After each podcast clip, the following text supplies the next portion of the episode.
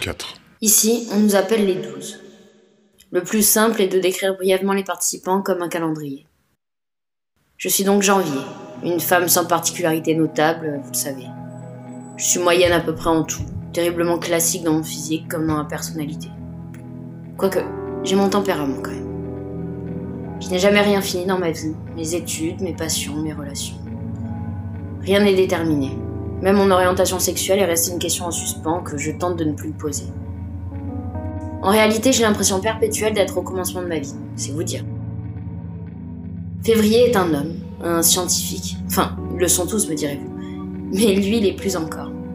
Il ne parle pas beaucoup, mais c'est précis, pondéré, calculé. Il travaille dans la robotique et je n'avoue que je n'avais jamais rencontré personne de cet univers. Il s'entend particulièrement bien avec Juillet, un spécialiste de l'analyse des scènes de crime comme à la télévision. Juillet est soupçonneux à propos de tout, interroge énormément Schrödinger et il a déjà mille théories sur le pourquoi du comment nous sommes là. Enfin, pourquoi nous plutôt que d'autres. Mars est un politicien. Enfin, pas exactement. C'est un politologue, un chercheur en sciences politiques qui souhaite euh, se lancer en politique. Alors pourquoi? Ça, je vous avoue, c'est un autre univers encore. Déjà que voter est une corvée, alors en plus m'y intéresser. Mais il a tout d'un de ces gars que je vois sur l'écran. Les grands, charismatiques, mais fades. La voix puissante et l'esprit magouilleur. Dans la même journée, il nous arrive de l'observer se contredire comme changer de climat émotionnel. Avril est tout l'inverse. C'est un jeune homme euh, élancé, maigre, introverti, habillé de trois couches de vêtements. Il ne parle que de biologie et épidémiologie. Il se fait marcher dessus par May, qui est une femme autoritaire, les cheveux courts, le visage froid, le regard sévère, exerçant à l'université en tant que professeur de philosophie. Heureusement, Juin est plus avenante. Elle est animée d'un enthousiasme à toute épreuve. Elle porte l'arrivée des joies estivales sur son visage. Avec ses longs cheveux ramenés en queue de cheval qui mettent en valeur ses yeux verts et son visage juvénile, elle fait craquer tout le monde ici. Les hommes comme les femmes. Elle pose aussi beaucoup de questions à Schrödinger, s'investit dans le protocole et les recherches. Mais c'est différent. Elle parle à Schrödinger comme un animal à étudier. Spécialiste en anthropologie et éthologie, elle ne cesse de nous expliquer à quel point les mammifères sont incroyables et bons par nature. C'est pas compliqué. Quand septembre se méfie de tout, juin dit que le soupçon détruit la confiance niveau par niveau, tandis que la confiance est la bravoure de l'âme.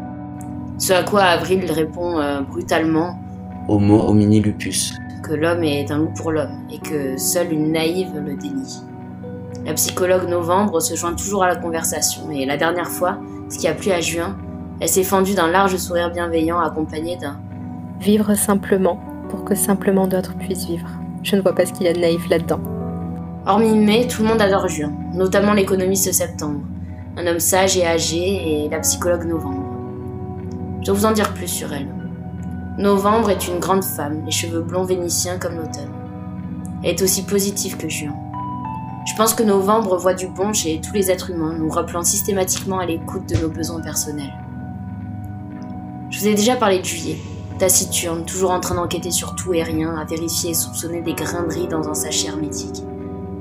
Je ne sais pas ce que Février, si calme, trouve à cet homme excessivement virilisé. Peut-être son teint de peau, qui a la couleur du miel au soleil d'été. Il est l'exact opposé de toutes. Un homme en surpoids, sans muscles, les cheveux grisonnants et gras, souriant mais ne voyant pas que ses connaissances en physique pourraient être utiles dans notre situation. Dès les premiers jours, il s'est installé au bord de la piscine intérieure avec un tas de livres et n'en a pas bougé. Le touriste estivalier par excellence. Voyons. Je vous ai déjà parlé de septembre et novembre, mais pas encore d'octobre. Elle est historienne, d'origine native, a profité de la vie et, plutôt que de nous rappeler nos besoins comme novembre, elle préfère quant à elle voir les choses sous la forme d'un éternel recommencement. Les cycles historiques auraient ainsi la vertu de nous aider à lire l'avenir à l'aune du passé. Enfin, décembre est médecin. Il est difficile de vous la décrire. Hormis ce que je vous ai déjà dit, tant elle est discrète, observatrice, euh, en retrait. Nous pourrions dire qu'elle est froide comme l'hiver qui approche, mais elle nous transmet aussi une forme d'espoir. Elle porte dans son attitude une certaine retenue que j'apprécie. Je crois n'avoir rien oublié. Je fais de mon mieux, retenez bien que je suis ici depuis peu. Je dois maintenant vous parler un peu plus du protocole. Allez en 1-6. Enfin, Sauf si vous aviez préféré que je vous évoque cela avant la présentation des 12. Dans ce cas, je pense qu'il faut que je vous précise les lieux car ils ne ressemblent à rien de connu. Dirigez-vous en 1.5.